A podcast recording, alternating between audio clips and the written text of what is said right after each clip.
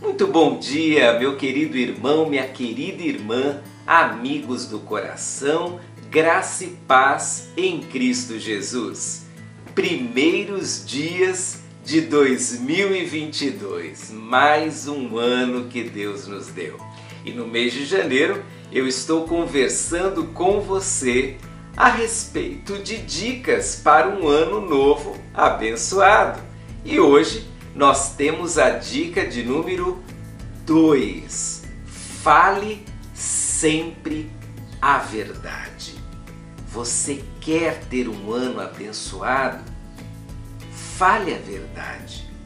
A palavra de Deus diz lá em Efésios 4, 25: Portanto, abandonem a mentira e digam a verdade ao seu próximo pois somos todos parte do mesmo corpo.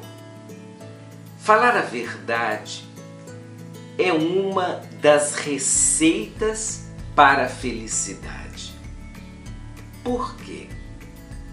Porque falar a verdade indica que você está sendo honesto, transparente, ético responsável com suas palavras.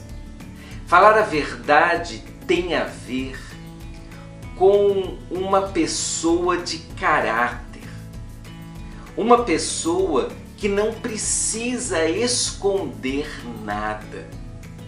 Talvez uma das maiores falhas de caráter que nós temos é exatamente a mentira, que é exatamente o contrário de falar a verdade. Em 2022, faça esse propósito. Fale a verdade todos os dias. Quando for difícil falar a verdade, peça ajuda a Deus. Ore antes. Prepare-se para falar a verdade mas tenha esse alvo. Em 2022, seja uma pessoa verdadeira, seja uma pessoa honesta, seja uma pessoa de caráter, porque falando a verdade, você estará se identificando com Deus. Um dos atributos de Deus é exatamente esse.